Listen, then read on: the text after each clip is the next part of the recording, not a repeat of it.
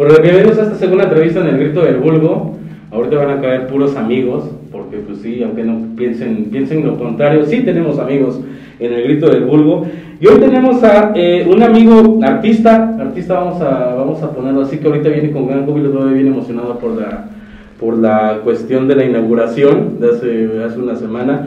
Pero vea, ah, tenemos una dinámica, digo, estamos empezando con esto de las entrevistas, pero se lo hicimos al Richie, digo, lo vamos a hacer contigo. Eh, elegimos una cita de algún libro eh, que vaya como ad hoc con el, con el entrevistado y ya pues de ahí pasamos directamente a lo que es sacarte la verdad. Ok. ¿No? Sacarte la verdad. Dice, el tatuaje es la única manera que tienes de hacer tuyo el cuerpo, son marcas en la piel, en la carne, pero también son marcas en el tiempo. Esa es una cita de Rosa Montero. Ahí vamos, a, a eso se dedica el, el, buen este, Alfredo Mata, egresado de la licenciatura en Administración Pública y Ciencias Políticas, tatuador por convicción, poblano por casualidad, artista de nacimiento, rockero de cepa. Ah, sí. muchísimas gracias. No, de que gracias a ustedes por, por la invitación. Pues dinos, este, digo, ya es, tatuador, eh, probablemente es uno de los eh, mayores, o, o, dueño ya de una de las mayores marcas y estudios en, más reconocidos en Puebla. Y yo me atrevería a decir, porque aparte tengo con una, una amiga que yo quiero mucho, tengo como este, este juego de me atrevería a decir y la verdad, que son palabras que utilizan los influencers como para darle énfasis a ciertas cosas. Entonces, me atrevería a decir que pese a la comunidad que tienes, a lo que te dedicas y pues, el éxito que tienes en lo que haces, ¿no tienes ninguna entrevista? No, nada más una entrevista en el... Me acuerdo que me entrevistaron del Sol de Puebla, Ajá. pero fue una entrevista muy, muy como superficial. Y es por escrito. Y es por escrito, nada más. Y fue una nota que salió en el Sol de Puebla. Así. Así nada más. Sí, porque eh, eh, anduve buscando, digo, no te creas que este, nada más somos improvisados aquí, porque anduve buscando cuestiones tuyas que se vieran como de audiovisuales, ¿no tienes? No, no, no, no hay. No, hay, no hay ninguna, no es la primera. Entonces me atrevería a decir que es la primera entrevista del gran Alfredo Mata, este, que digo, ya estás estrenando estudio. Sí, Sí, nos fue bien hace una semana. Pues, hace una semana. Sí, ya fue la, la inauguración y estuvo, estuvo padre. Llegaron muchas personas y las personas que tenían que estar ahí. Sí, la verdad es que esperábamos exactamente a las personas que fueron. Pues cuéntanos tus inicios. ¿Qué, saliste a los cinco años y dijiste quiero tatuar, voy a tatuar? No, pues em, yo no me veía como tatuador. Mm, yo vengo de una familia donde mi padre es, es tatuador y pues nos brindó toda la educación y toda la economía posible por medio de este oficio.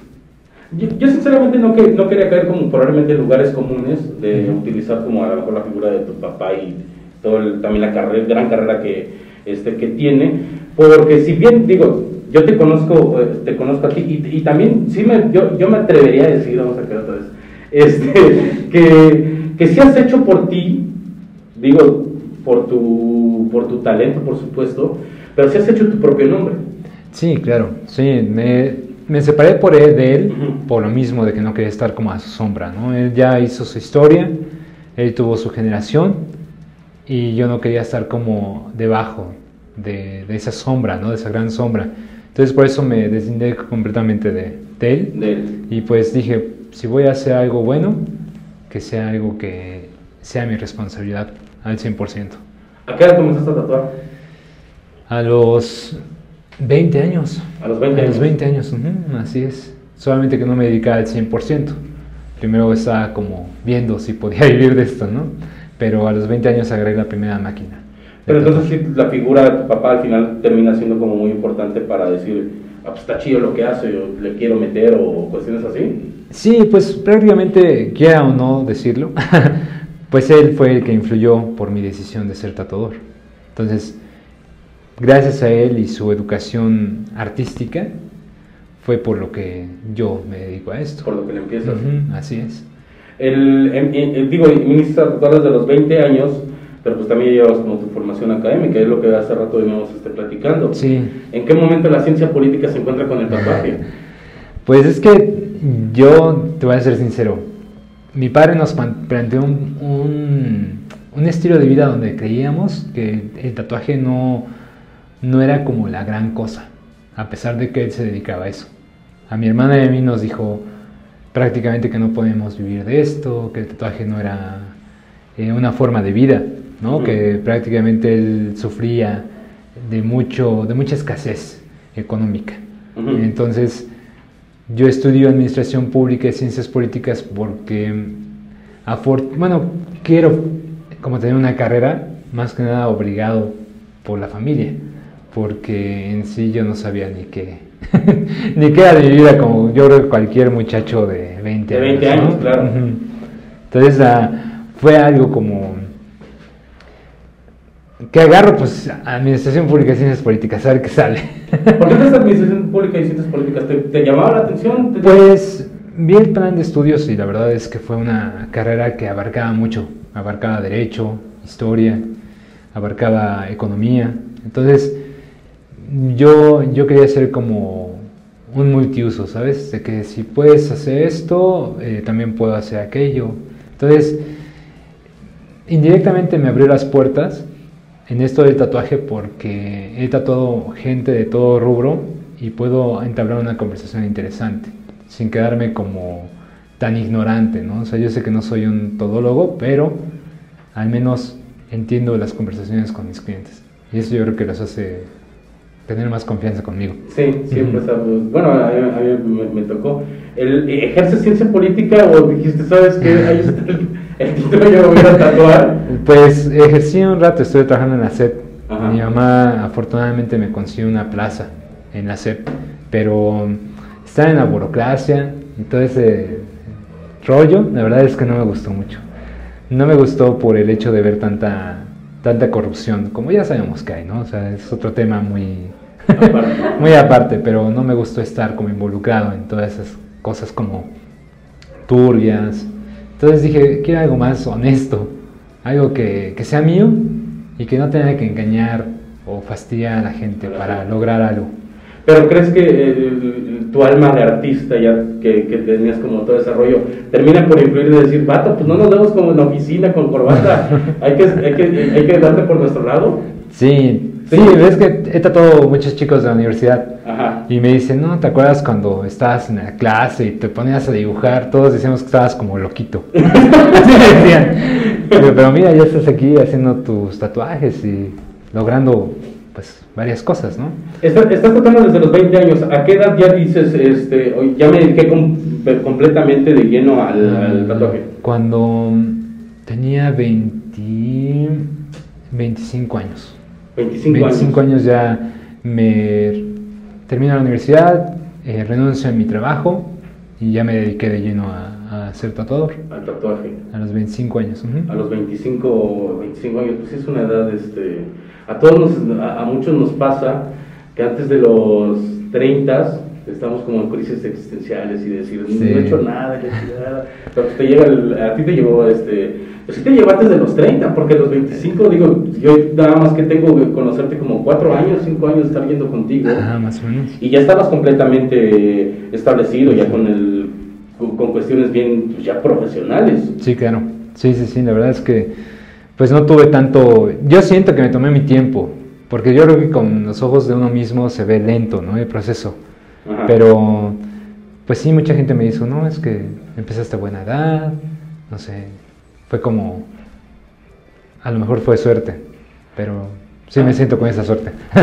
hay, hay, hay, una pregunta que está bien chida que, que, la, que, la, hagamos y que probablemente muchas de las personas que nos están viendo este, tienen como esa duda de cómo se puede vivir, lo que te venía preguntar, cómo se puede vivir haciendo lo que te gusta. En estos, no sé si les digo, eh, eh, voy a caer en, eso, en, esta, en esta continuidad de decir en estos tiempos, porque son los tiempos que nos toca vivir, digo, eh, eh, eh, es lógico. Pero ¿cómo se puede vivir?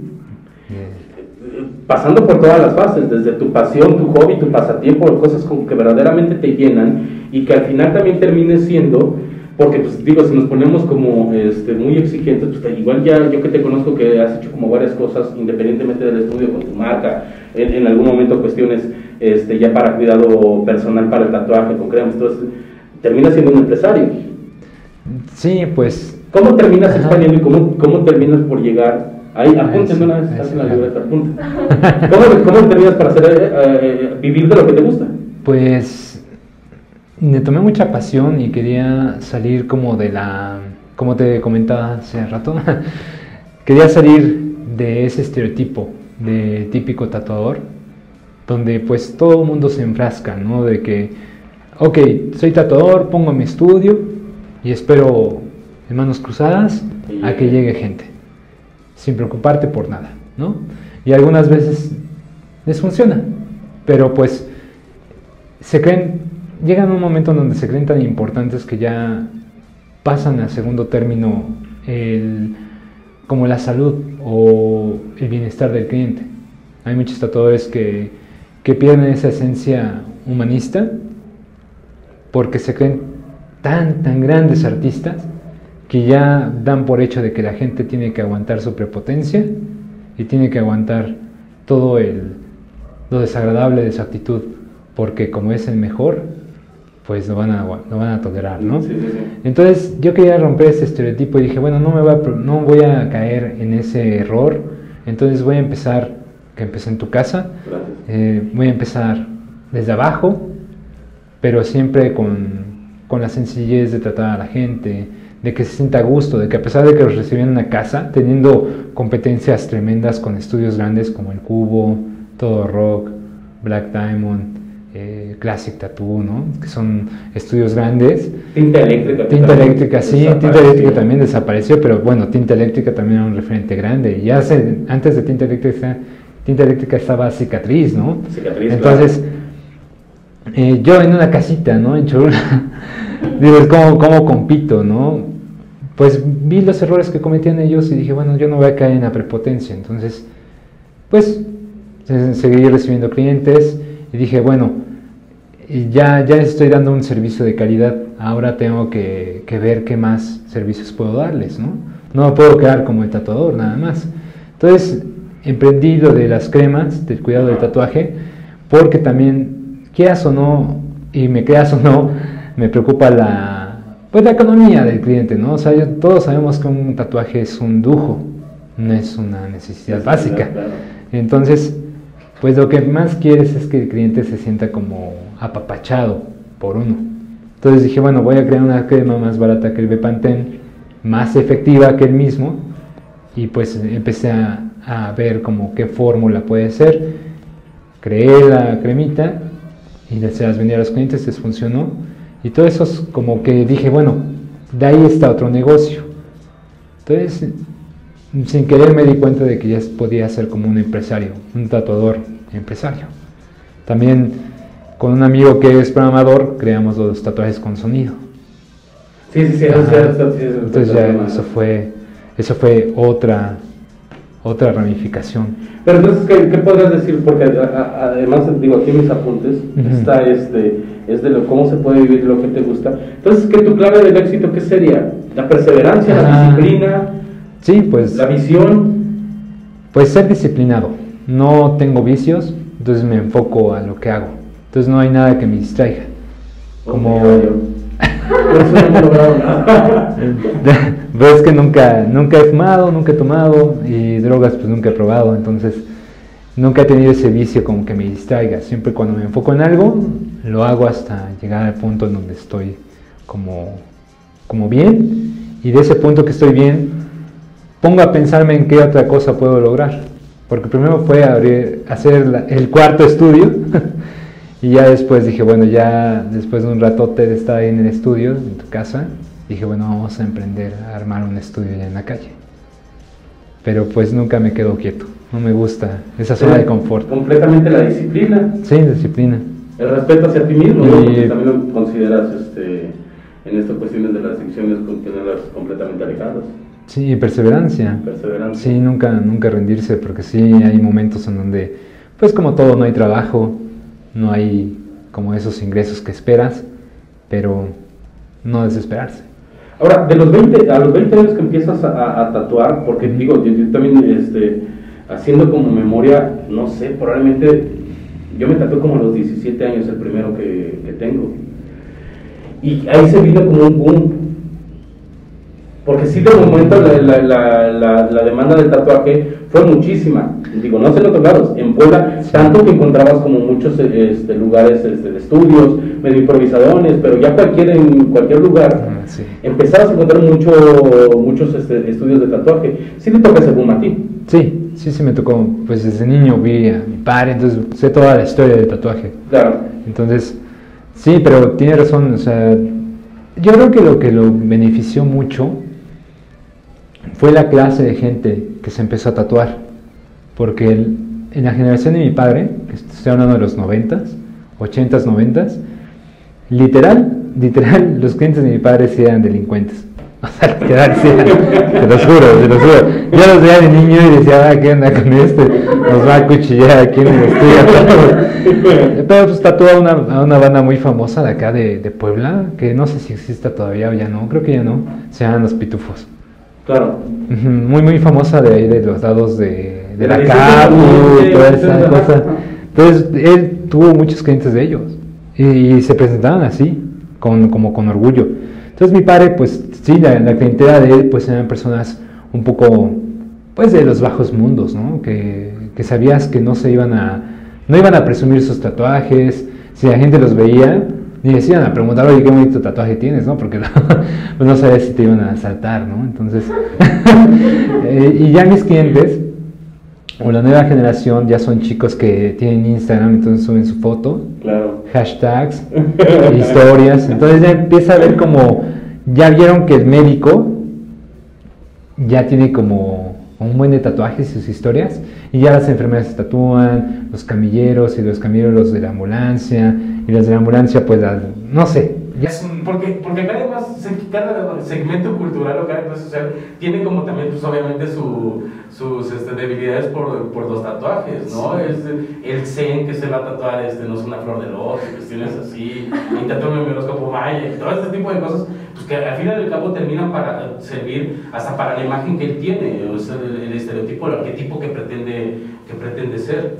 Eh, Sí, a mí me tocó, y, y yo siento que también otra cosa que, que, porque probablemente a mí me sucedió, fueron las redes sociales. A mí me, recuerdo ver muy bien el, el brazo tatuado completamente, o los tatuajes de Axel Rose, y como andaban esas velocidades de rock, cuestiones así, los raperos también decía, oye, pues sí está bien chido, digo, porque nada más ellos, no porque sean rockstar, porque sean hip hops, stars, se pueden tatuar.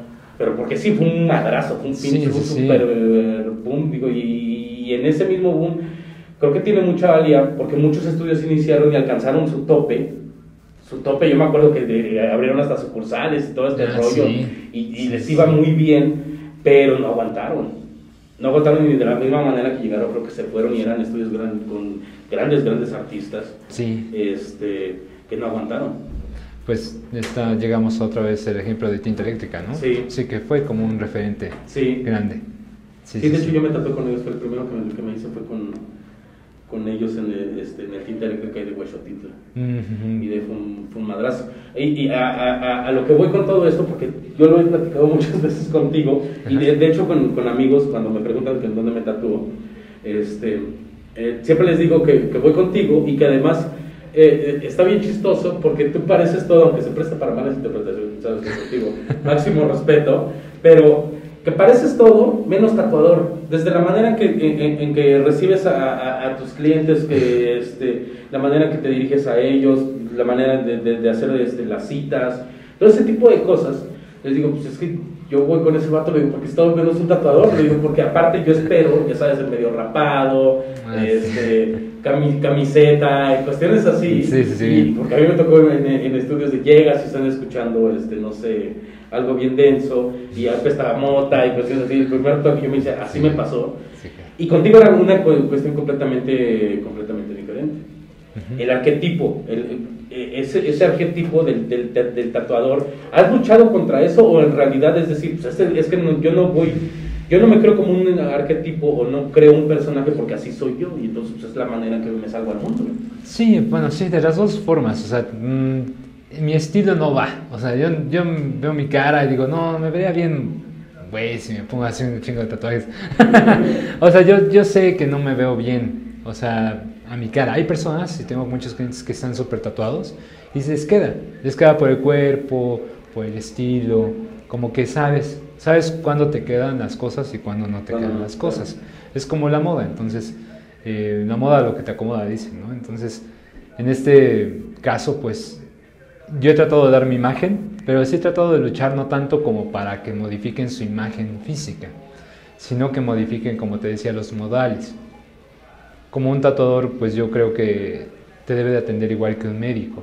Un médico no te va a atender recién eh, drogado o recién levantado o sucio, ¿no? Oliendo a, a a lo mejor o que le apeste la boca.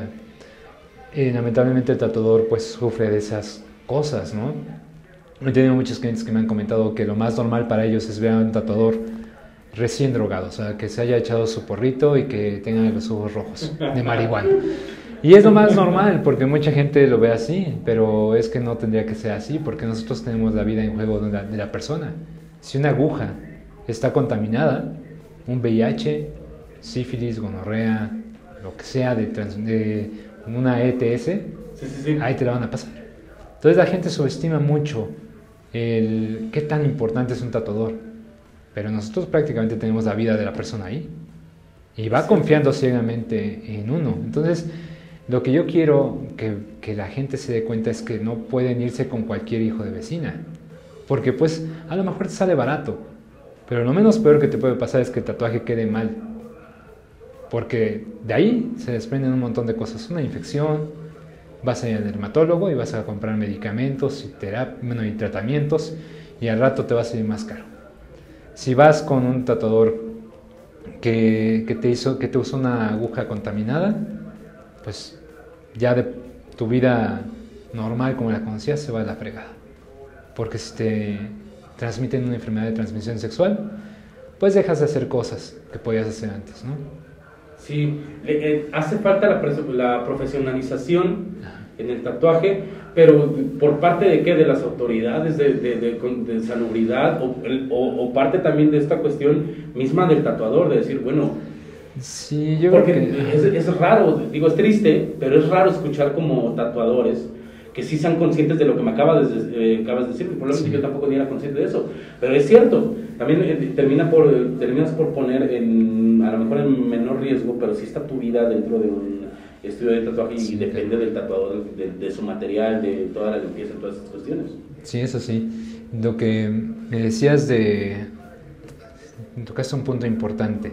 Depende de, De que que- salubridad, gobierno, Ah, sí. o más bien de, de De- decir el tatuador, bueno, es Pues, iniciativa. Sí, claro, depende totalmente de la ética, de la Ajá. ética profesional del tatuador, porque fíjate que yo cuando saqué mi tarjetón de salubridad, Ujú. me impartieron unos cursos de primeros auxilios y de manejo de RPI. Y fueron unos cursos bastante básicos, a mi parecer, porque realmente nada más te enseñan cómo resucitar y pues cómo tratar con una persona que sufre algún desmayo. Pero hasta ahí, o sea, no es como eh, un curso así súper tremendo, ¿no? Ujú. Y el manejo de RPI pues es para que evites la contaminación cruzada en tu área de trabajo. Entonces, no es un curso que yo lo puedo tomar, pero puedo seguir cometiendo los mismos errores. Porque me dio flojera, porque me da igual, yo nada más quería mi tarjetón. Entonces acá depende mucho de la ética profesional del tatuador. del tatuador. Sí, ¿Tú sí complementas por fuera? Digo, no solamente en cuestiones a lo mejor de salud, Ujú. técnicas, ¿no? Porque conforme, creo que el tatuaje con el gran auge que ha tenido, también ha ido como actualizándose y también eh, se va exigiendo a sí mismo como una renovación constante en diseños, en estilos. ¿Te llegas a complementar por fuera? Decir, llegas a tomar cursos o no sé, cuestiones así. No, nunca he tomado cursos, ¿Nunca has pero tomado cursos? no, nunca he tomado cursos, pero sigo tatuadores importantes Ujú. en otros países y de aquí de México sigo a dos tatuadoras que son como mi top.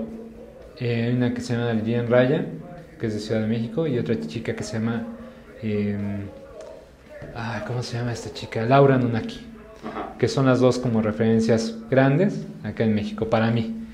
Y de sigo mucho español y mucho italiano. Ves que comúnmente los europeos siempre han tenido como el auge Ajá. del arte eh, a nivel de historia, ¿no? Toda la historia, pues ellos han sido como vanguardistas. Entonces, eh, sigo a muchos eh, europeos y veo lo que recomiendan, como las nuevas técnicas, eh, los parches, por ejemplo, em, como nuevas, nuevas ideas. Una impresora de stencil, las tintas nuevas que están saliendo, por ejemplo, máquinas, máquinas inalámbricas, todo eso. Entonces, a lo mejor no tomo un curso, pero sí como que veo las ideas que ellos están tomando y como son vanguardistas, pues voy. Te actualizas también constantemente en todo ese rollo. ¿En, en- en qué México, en qué lugar? Porque decías de los europeos, pero aparte el europeo siempre tiene como una formación extra, ¿no? No solamente es el de tatuador, siempre Ah, viene sí. como con un- una carrera extra que siempre termina por complementar lo que, te- lo que, terminan, a- este, lo que terminan haciendo. Si nos ponemos a lo mejor en Puebla, sí sería muy difícil sacar como, como cuántos tatuadores tendrían, ya déjate un título universitario, algo que complementaran el- el- esta cuestión este, del tatuaje. ¿Es, ¿Crees que sea necesario? ¿Sería necesario? ¿O si naces con el talento, entonces eres Lionel Messi, puedes hacer lo que quieras? No sé, supongo que, pues, la educación siempre es importante, ¿no? O sea, eso sí es vital y te cambia la perspectiva, pero mm, siento que más que nada es la disciplina, como decíamos. O sea, Sí. tú puedes tomar los cursos, miles de cursos, pero si sigues con tu misma mentalidad, pues no vas a llegar a ningún lado, ¿no? Entonces, ¿tú cómo responderías la pregunta del tatuador nace o se hace? ¿Tú te hiciste? Mm, Sí, sí, yo me hice. Sí, no, no creo que sea de que nazcas, te haces, pero a base de, de esfuerzo, dedicación, Disciplina. perseverancia y disciplina. Ujú. Este- Está, Sí, cabrón. sí. Porque- no, digo, tú, eh, aparte, eh, pareciera que no, pero tú como tatuador al- al- también tendrías como un termómetro social, porque el tatuaje al fin y al cabo va respondiendo a cuestiones que se van cambiando, lo que decías. Entonces ya ven que el, que el médico, que la enfermera, que el Ajá. caballero se empieza a tatuar, entonces empieza como a abrirse este, más la mente de las personas en esa cuestión del tatuaje. Me platicabas que ahí ya tienes muchos clientes, señores, ya Sí. señores que eligen a cierta edad este, irse como, como tatuando. Ese es un termómetro al fin y al cabo social del cambio constantemente que se va dando en la, en la, en la sociedad. El tatuaje puede abrir, eh, es una apertura de ideas, es decir, puede refrescarte algo de lo que la generación actual está haciendo. Sí, sí, de hecho sí puede reflejar, si tu pregunta te refieres que sí puede reflejar como, como qué tan virtuosa puede ser la sociedad o qué tan... No sé si virtuosa, pero a lo mejor ya no tan cerrada. Sí, sí, sí, o sea, entre más gente veas tatuada, obviamente también hay que ver la calidad de tatuaje que estás Sí. haciendo, ¿no? Pero supongamos que la gente se tatúa cosas más artísticas, cosas como con acuarela, colores así bien padres, bonito, pues te da, te da un, un aspecto de que la sociedad se está abriendo, pero de manera saludable al, al tatuaje. Porque también tenemos que contemplar que el tatuaje no todo el tiempo va a ser bueno. A lo que me refiero es que una cosa, una cosa es, siempre lo he platicado, y una cosa es que alguien crea en San Judas Tadeo, y otra cosa es alguien que se tatúa algo de San Judas Tadeo, ¿no? A ver, Completamente. completamente distinto porque yo que estoy involucrado en el ambiente, pues te das cuenta de que la gente que se tatúa San Judas Tadeo, no todos, pero sí la mayoría, pues son personas que son deli- delincuentes, prostitutas, eh, personas de- del bajo mundo. Del bajo mundo. Sí, sí, sí, lamentablemente. Y me, y me estresa un poco porque la imagen de un santo no es hacer el mal. Pero aquí la sociedad lo ha transformado a eso. ¿Tienes clientes así? No, Según yo, no tengo clientes así porque hago mi segmentación. ya depuraste. Sí, Ya depuraste. sí no, no quiero ser payaso, pero hubo una vez en que trató una prostituta y todo el tiempo habla de lo que ella sabe y es sexo. A mí no me espanta, porque es algo normal, ¿no? Somos sexuales, pero no está padre que te estén preguntando, oye, ¿y ¿qué posición te gusta? Oye, y, y esto, y todo, el- todo el- una hora y media te bombardean de cosas así, y dices, oye, podemos platicar de otras cosas, ¿no? Podemos platicar de cuánto tiempo vives acá en Puebla, o... Y ya te reviraba, ¿no? ¿Cuánto tiempo dura? No, Ándale, sí, y es muy incómodo para mí tatuar eh, esas mentalidades, porque pues no es algo, es algo muy íntimo, ¿sabes? Es algo que no puedes estar preguntándole a nadie, o sea, a menos que hagas un podcast de sexo. De Digo, sexo. eh, sí, ¿no? Sí, porque vas ya mentalizado. Pero un tatuaje. Y yo, yo, digo, te preguntaba eso y, y, según yo no, por todos los trabajos como que vas subiendo en tus redes sociales, que más abajo se los vamos a dejar para que se vayan a dar una vuelta y hagan su cita con él. Porque además todos los trabajos que vas haciendo, a mí me tocó, digo, a mí, me, me, hiciste una réplica de un juego de Rufino Tamayo, también el Ángel Caído, la creación de Adán, es decir, cosas que, que, dices, bueno, por lo menos a, a lo mejor entre la pretensión, y me incluyo, entre la pretensión, tratas como de darle algo más eh, profundo, si lo quieres ver algo más artístico al, al, tatuaje, no necesariamente la imagen del santo por el santo o cualquier otro tipo de cosas. Sí, claro. Y por eso te preguntaba, digo, según yo no tienes este, tantos, tantos clientes así. No, no, no, porque hago mi, hago mi segmentación y aparte, artísticamente hablando, me deja más hacer una pintura de Van Gogh que, que una Santa Muerte, artísticamente hablando. O sea, tiene más complicaciones hacer una pintura de un Van Gogh que hacer una Santa Muerte. Y pues a mí me conviene más hacer un Van Gogh porque crezco, artísticamente hablando, crezco como tatuador, me exige. Una Santa Muerte es un diseño muy, muy básico. Entonces no te deja tanto aprendizaje. O sea, la verdad es que no, no te nutre como, como artista. El, el, 16 de enero, que fue la inauguración que estuvimos, sí, sí nos damos cuenta, y lo platicaba con Cintia, que este, tus clientes son como una pequeña comunidad, ¿no? Porque digo, pues todos llegan obviamente por el trabajo que les has hecho, pero quiero pensar, y yo me atrevería a decir, que es por el trato que, les que nos has dado, que todos llegamos como en, la misma sintonía de decir, pues, está chido porque venimos a ver este, el logro de este, de este vato, y todos, sin, a pesar de que no nos conocemos, empieza a ser como una gran comunión, porque somos parte ya de algo. No, yo te felicitaba y yo te decía, digo, a mí me platicas lo que me estabas haciendo, digo, me siento chido, porque me siento como parte de, parte de esto. Eso sí no se logra, eh, no lo logra cualquier, cualquier persona, ya deja tú de cualquier estudio. Muy pocos lo podrían, este, lo digo, a lo mejor el presidente sí te envidiaría esa comunión que haces entre, todas las, eh, entre todos tus clientes. Sí, afortunadamente he tenido buena respuesta. Sí. La verdad es que yo no, te voy a ser sincero, esperaba menos gente o esperaba que luego ni llegaran. ¿Sí? Pero sí, te lo juro, tenía esa mentalidad, ¿no? A lo mejor por, por negativo, ¿no? Pero eh, cuando vi que estaban ya afuera, ya rompiendo el listón, dije, ah, qué padre, o sea, sí, la gente sí le interesa lo que, lo que estoy haciendo. Yo creo que, como dices, inconscientemente me he dedicado a formar, eh, pues, este grupo de clientes amigos, ¿no? Que ya llegan, se entusiasman y está padre porque pues yo siento que podemos conversar de toda la historia de, desde que les llevo tatuando y ellos van a saber como el, el logro, ¿no? Y, y, con la cita de Rosa Montero es cierto, tú al fin y al cabo también te interfieres en algo completamente importante y crucial en la vida de las personas. Yo puedo ver el primer tatuaje que me hiciste y entonces podré recordar la edad que tenía y lo que andaba pensando ah, a lo que pensé en el último tatuaje que me hiciste. Porque es, es el transcurrir en el tiempo. Te vuelves parte importante de las personas aunque no lo, aunque no lo hayas a lo mejor concientizado de esa manera. Sí, sí, sí. Es, tienes razón, o sea, sí, sí, lo, sí, había pensado, obviamente no lo voy a decir, no me gusta parecer acá, ay, qué mamona.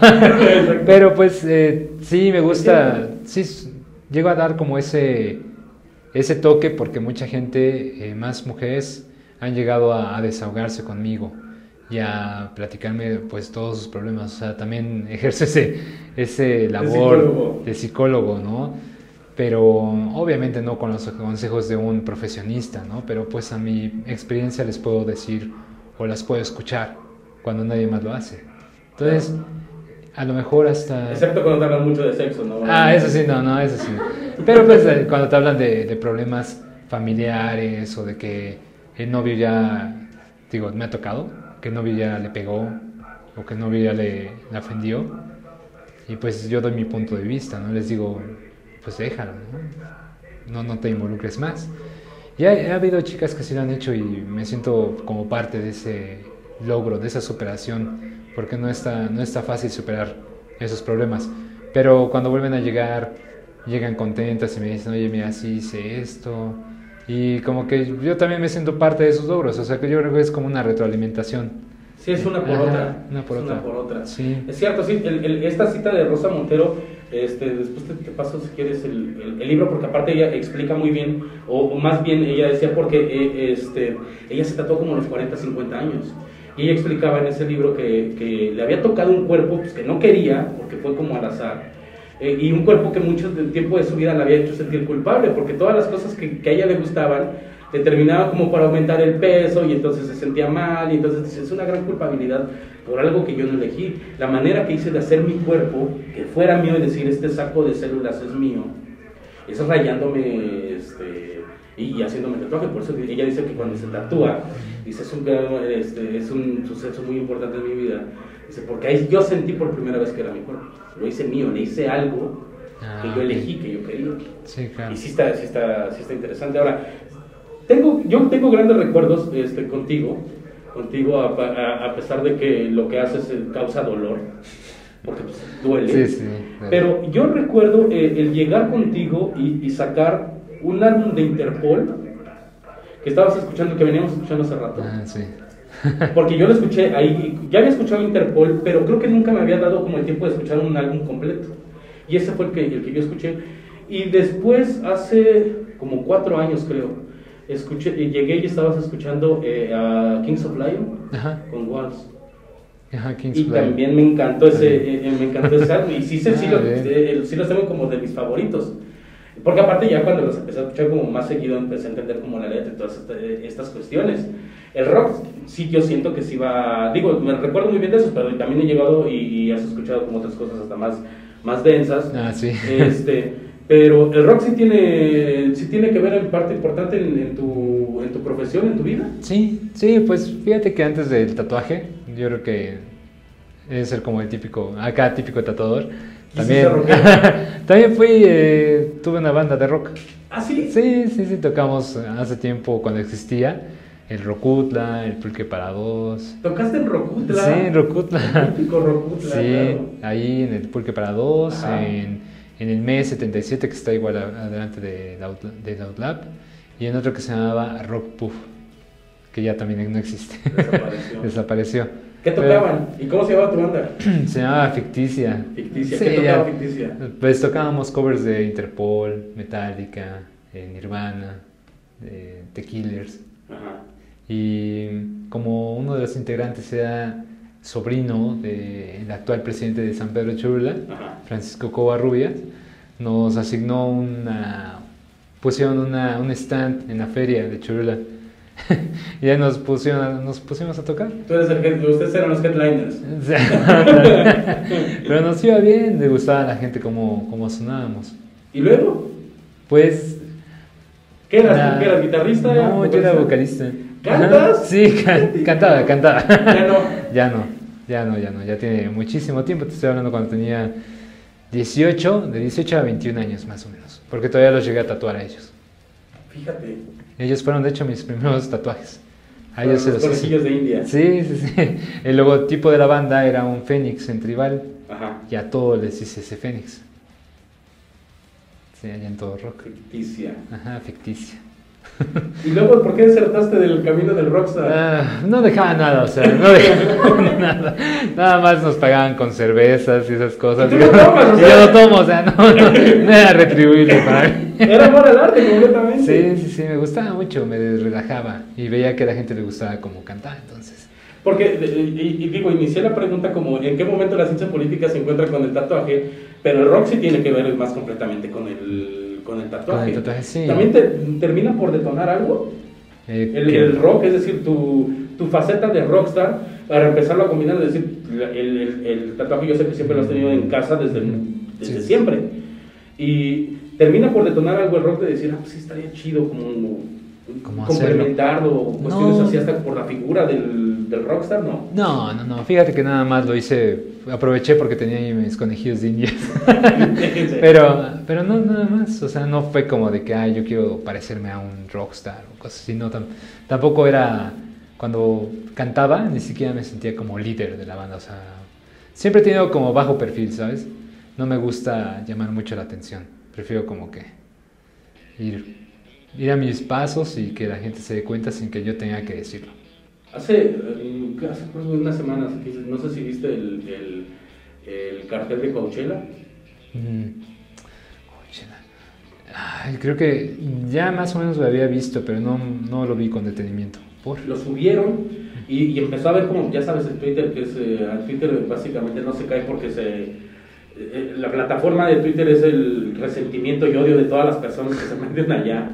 Este, decían que el rock estaba completamente en crisis, porque había muy pocas bandas y de hecho el- lo, que, lo que ellos criticaban, que había mucho trapero, Ah. muchas cuestiones así. Creo que vi la creo que vi el que iba a venir Harry Styles y también una banda, ¿no? La banda Eh, de México y mandaron al grupo Firme ajá. y la, a la MS. Sí, vi, vi el meme. Vi el meme de que imagínense a Harry Styles cantando una de banda. Sí, Así y, de, y checaban y el rock, creo que por ninguna Sí, parte. ¿no? Eh, iba a estar Rey Against the Machine, pero se volvieron a bajar por otras este, cuestiones, cuestiones del, del COVID y, y esas- Ah, y esos rollos. ¿Crees que sí el rock está en crisis? Sí, sí, un buen. ¿Sí sí, sí, sí, sí, se ve luego, luego. Cuando yo estuve con mi grupo, había muchos lugares de rock en vivo y se escuchaba mucho Enanitos Verdes, Maná, Héroes del Silencio y todo eso, ¿no? Había mucha variedad de rock en español. Ya no hay nada, o sea, ya no es rock, ya es reggaetón. ¿O trap? O trap. creo que ya- Ándale, ya, sí, ya trap. entró en trap. Sí, ya entró en trap, pues está el famosísimo Bad Bunny, ¿no? Bad Bunny, claro. Ajá. ¿No crees que el, que el- que el rock es como la materia, nada más se construye? Digo, eh, no sé si has escuchado hablar Pumas. No. Esos vatos son entre. Es un rock muy suave, muy ligero, que ya le mezclan como jazz y cuestiones de, este, más de soul y cuestiones así. Pero yo, yo pienso que, digo, porque podemos radicalizar y tener otra vez 22 años y muerte al reggaetón. Pero son cuestiones también que, que- que obedecen también a las necesidades de una sociedad. pues, no sé si cada vez más festiva o cada vez con necesidad de celebrar cosas. Pero ¿no crees que el rock sí se va transformando? No, yo creo que se va localizando nada más. O sea, ya abandonó México, ¿no? Y se fue a Finlandia, Noruega. Esos países que producen rock, ¿no? Rock. Producen metal. Yo creo que acá en México, pues ya, lamentablemente, nos ha ganado el tercer mundo, ¿no? ya completamente. Ya- es musical. Pues en cuestión musical, pues sí, es que fíjate a los artistas, ¿no? Bueno, Shakira, sus primeros discos estaban bien padres. Y las letras, Y tenía mucha profundidad, sí. filosofía y todo, ¿no? Y de repente ya se la loca o la Sha- loba, dices, ¿no? Shakira Güera se vendió al sistema. ¿No? Porque también viene su Sí, sí, sí. Y pues lo que mueve es el dinero, ¿no? Y yo creo que el rock ya no genera tanto dinero como debería. Pero si te vas a Estados Unidos, pues están eh, esos de chicos de 21 Pilots, Último Pilot. los de mm, eh, Arctic Monkeys, Arctic ¿no? Y sí jalan mucha gente y la gente canta sus canciones, pero acá en México a lo mejor sí hay, pero tienen que venir de otros países para generar esa cantidad de gente, pero nacional no hay. Por eso se sigue a lo mejor idolatrando, mamando de más cuando este, Interpol va a abrir gira y menciona la Ciudad de México y Ray Against the Machine va a abrir. Ah, bueno, sí. que the O Machine Muse, ¿no? También. Ajá. Ujú. Por eso crees que se siguen como ponderando y mamando esas bandas de no mames, pues van a venir aquí a derrotar. Ah, sí. Y por eso. Por la escasez. Sí, es que no hay. ¿no? Y antes estaba por lo menos. Eh, ¿Qué? Jumbo. Estaba. Zurdo. Ajá. Había varios. va- Había varios. eh, creo que uno que se llama Cubo. ¿no? Ajá. Pero pues ya ahorita como que dejaron de. Creo que Zoé sería como lo más. Y también andan metiendo cuestiones bien tecnológicas ya con Ajá. y la chingada. Sí, sí se ha cambiado mucho la música. La música. Sí, te digo, te lo preguntaba porque yo sé que te gusta mucho el, el rock y todas esas Ah, cuestiones. Te sí. y estos dos, dos álbumes que yo los escuché contigo se han convertido en de mis favoritos y ahí los tengo en un lugar. Y aparte, sí, sí, sí, sí, sí recuerdo, el, el último probablemente ha sido el de, el de Walls, de Mm. Kings of Lion. Está bueno. Está chido. Está padre. Ahora, de donde tú, de donde tú estás, porque aparte he, he- he- he visto que a veces traes como una cuestión, una bronca personal con las campanas de, de, de las iglesias que tú, bueno, radica en Cholula, en la República Hermana de Cholula. Y pues ahí pues, lo que te sobra pues son iglesias, ¿no? Son Ah, sí. festividades. Festividades, sí. Y he visto a veces que muchas veces sí te cargas como de este, la gente trabaja y las campanas, cuestiones así. Ah, no, pero las. En redes sociales. Ah, sí, las campanas no, los, los cohetes. Los cohetes, o los cohetes, algo así. Sí, los cohetes, eso sí, no manches. Es que, bueno, tú y yo sabemos que los cohetes no sirven de nada. De nada, claro, sí. Y, y son eh, contaminantes, Además. eh, contaminante auditivo y pues ambiental, ¿no? Entonces, pues no sirven de nada y los echan a las 4 de la mañana. Y dices, no manches, señores. creo que Dios no quiere que pasemos por esto, ¿no? Pero a lo que voy, esto de las redes sociales y las redes sociales también determinan por servir, porque regresamos. Tú, tu nicho pues han sido como redes sociales, porque sí. quiero pensar que todos que todos, todos los que hemos llegado a tatuar contigo es porque primero nos pusimos en contacto a través de Facebook a través de Instagram por todos los trabajos que, este, que hacías o que haces, o que, terminas haciendo. Sí, sí es. ¿Sí te sirve las redes sociales como un arma de doble filo? Mm. Sí cuidas como muchas, muchas cosas a, la hora de publicar, cosas de comentar, de decir, bueno, sí pues. Sí, sí, no, apenas me pasó algo muy... Ay, como a mí me da pena decírtelo, pero pues hay que, hay que decirlo. Apenas se perdió un perrito en bosques en San Sebastián. Y pues me dio risa porque, bueno, ¿por qué se te pierde tu perro? ¿no? Siempre he tenido esa cuestión con respecto a las personas que tienen animales. Yo tengo animales y nunca, nunca se me ha perdido, nunca se me ha escapado mi perrito, ¿no? Los cuido mucho porque los quiero. Entonces las personas que pierden a sus animales, pues yo sé que fueron muy descuidadas, ¿no? Entonces eh, yo veo la publicación de que se perdió en, en Bosques de San Sebastián. Y pues sabemos que en Bosques de San Sebastián hubo una señora que, que vendía carne de perro, ¿no? O sea, y los mataba y los tenía en el congelador y todo eso, ¿no? Entonces ya sabemos la turbia historia de, de la señora loca. Y yo vi un comentario que decía, yo iba a comentar en esa publicación de que, ay, ojalá y no lo hagan taquitos, ¿no? Y ya había un comentario, ya había un comentario de eso. Y yo le puse, me divierte, digo, oye, me robaste mi idea, ¿no? El muchacho. Y me puso, me entristece a mi, a mi comentario. Y yo digo, no, es que no fue como de risa, fue de que yo también me preocupo por los perritos, pobrecito. y yo dije, chin. Y ya cuando vi el comentario inicial, era de una clienta mía, en lo del perrito, dije, no manches, que elimino la. Que elimino el comentario. Yo eliminé el comentario y me desaparecí. Yo creo que sí lo vio, y la verdad es que me da mucha pena. Pero es que hay, hay cosas que me gustan, me gusta luego el humor negro, pero te debes abstener muchas, a muchas cosas porque tú, pues tu reputación está en juego si dices algo, algo malo, ¿no? Porque además en redes sociales termina, eh, termina muy rápido de ser pues, como privado, termina muy rápido de, le contesté un comentario o le contesté a mi cuate, porque inmediatamente ya pues obviamente se vuelve completamente público y se queda inmerso en la red y no se borra, ¿no? Sí, claro, entonces dije, no, ya, ya no vuelvo a hacer eso, y apenas me pasó a tener como dos semanas. Pero si Sí, lo eres consciente, ¿qué, ¿qué te llaman? ¿Como persona o te llama más como el dueño de una marca, el dueño de un estudio, de decir, pues, debemos de cuidar como ese tipo de cosas? Las dos. ¿Por las dos? Sí, por las dos. Sí, porque no... Me gusta mucho el... O sea, sí me gusta el chisme y me gusta eh, platicar y me gusta como echar cotorreo y me gusta el humor negro. Pero tenemos que entender que no todas las personas van a entender ese humor, ¿no? Y lo van a tomar como un ataque personal. Entonces, pues luego no me quiero meter en problemas con personas que no van a captar tu punto de vista, ¿no? Entonces mejor, pues, para qué discutir, ¿no? Si es una pérdida de tiempo. Claro, ¿cómo convives entonces con ese, también con ese tipo de cambios? Porque te digo, vas a Twitter ya, generación de cristal, ya que no sé qué, y nos van a querer cancelar y todo eso. Y probablemente yo también era de esos, hasta que entendí que pues, la misma sociedad también con muchísimas cosas pues tiene que ir cambiando, o sea, va cambiando y es un constante cambio, porque si no seguiríamos haciendo personajes, no sé, como los de Jorge Ortiz de Pinedo o el Pierre Rurris, ah, hablando estrictamente de comedia, era de lo más nefasto, sí, sí. según yo. ¿Cómo, ¿Cómo te adaptas a eso? Porque por otro lado me dicen, es que tú tienes una doble moral porque te caga eso, pero te encanta sopa. Me encanta sopa y algún día voy a ir a tratar contigo en el Carmen. Pero yo siento que, que, hay como plataformas y hay maneras eh, completamente en, decir las, las, cosas. Sí, claro. Algunas veces mejor no lo digo en redes sociales, ¿Sí? lo digo a mi familia mejor.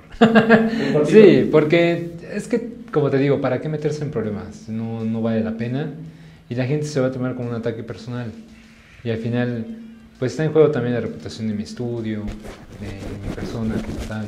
Entonces, como yo me muestro tal, como soy un, una persona que, que, tiene un trabajo eh, público, no soy, no soy como un oficinista, ¿no? Que a lo mejor tengo mi grupo de, de amigos y subimos hate a Face. Sí. Y, y aunque nos regresen el hate, yo ya tengo mi plaza, nadie me despide y todo eso, ¿no? Para acá Acá si yo pongo en riesgo mi, mi reputación, tu inversión, pues todo se va al, al caño, ¿no? Entonces, pues sí, debo de ser, he aprendido y cada día aprendo más a ser más empático y a no cometer esos errores. Digo, a, a veces me gana y digo, qué chistoso, ¿no? Pero, pues también digo, pobre del perrito, ¿no? Pero, pues nada más era un chiste, o sea, no es así como de que, ay. Pero sí, sí, sí, eh, ¿estás de acuerdo que ya empieza a haber como una autocensura? Sí, es decir, no, me van a liquidar, cada vez me van a salir ahorita a dar con todo. Es que hay que aprender de los youtubers, ¿no? Hay que aprender de Just Stop.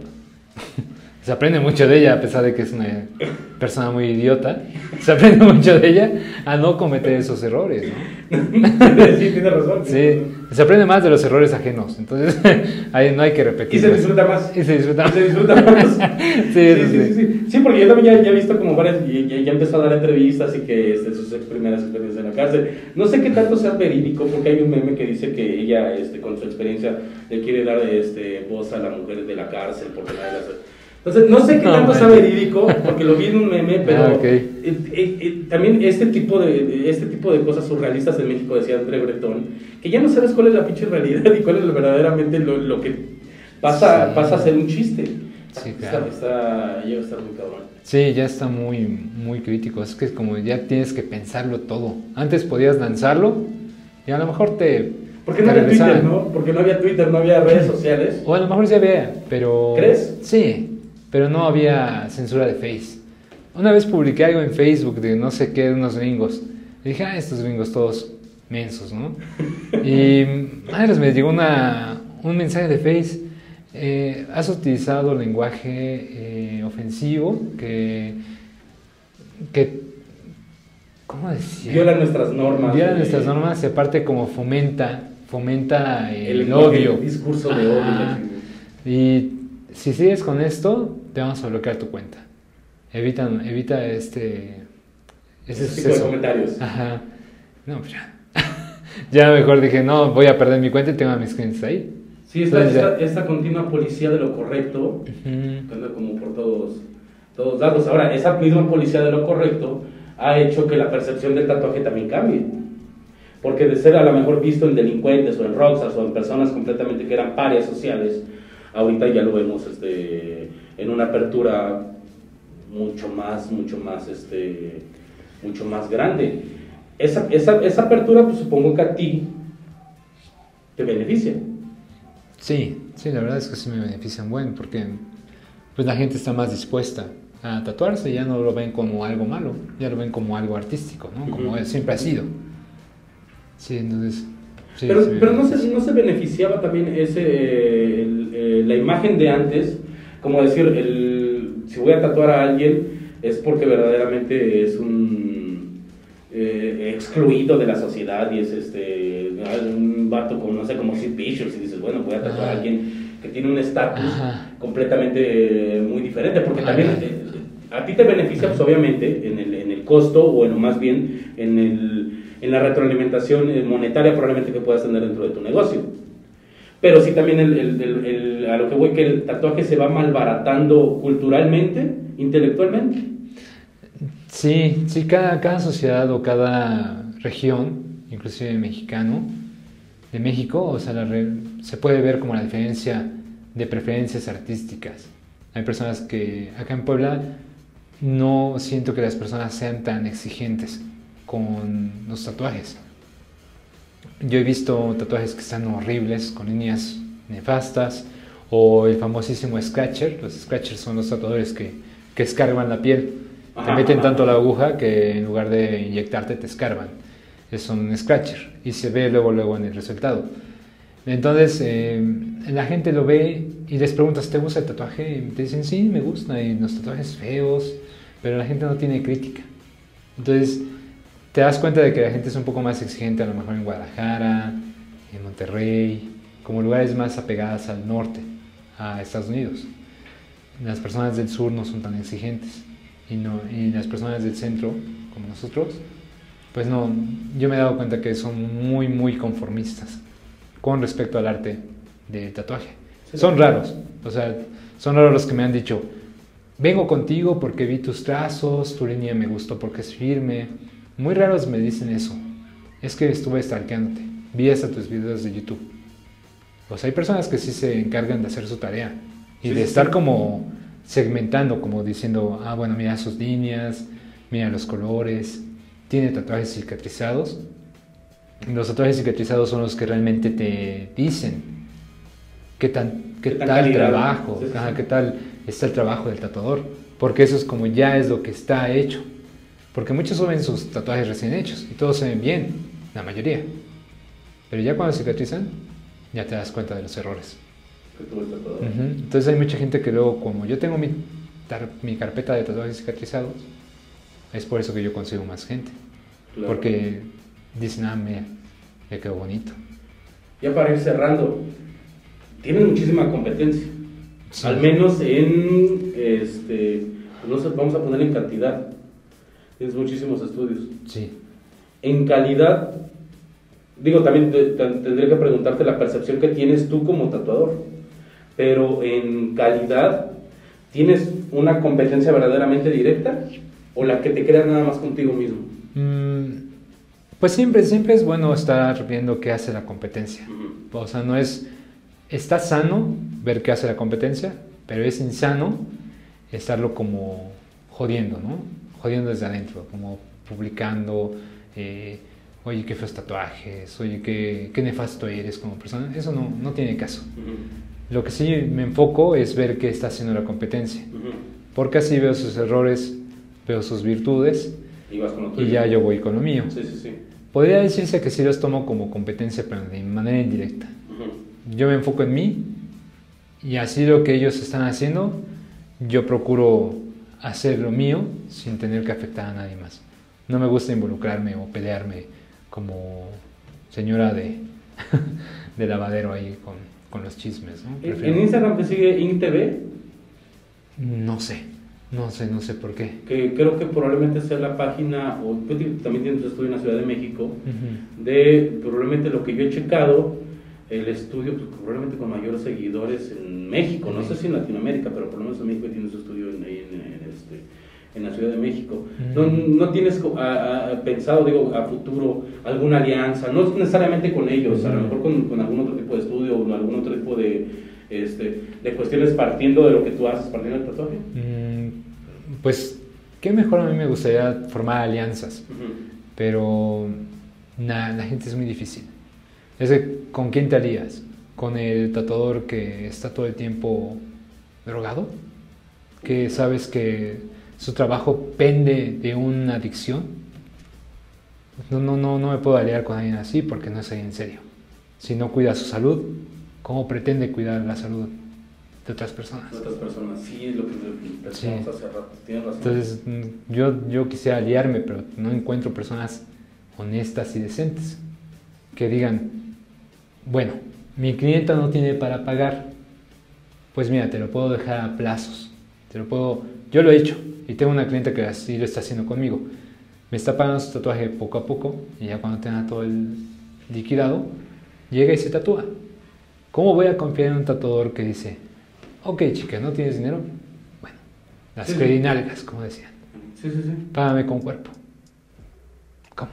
¿Cómo voy a confiar en alguien que, que se hace gracioso estar viendo el cuerpo femenino como una forma de pago? Como una forma de pago, claro. Sí, no, no, no, es muy difícil. Es muy difícil aliarse con alguien porque no sabes cómo son. Entonces, ¿Qué, qué prevés para la industria del tatuaje? Digo, tú que estás completamente metido en, en eso. ¿Seguirán siendo los años maravillosos? ¿Habrá época de vacas flacas? mm, pues yo creo que va, va en aumento. ¿Va en aumento? Va en aumento, pero así como va en aumento también hay artistas.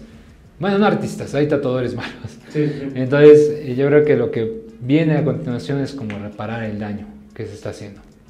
Porque como ya es tan popular el tatuaje, Sí, hay muchos que están dañando pieles.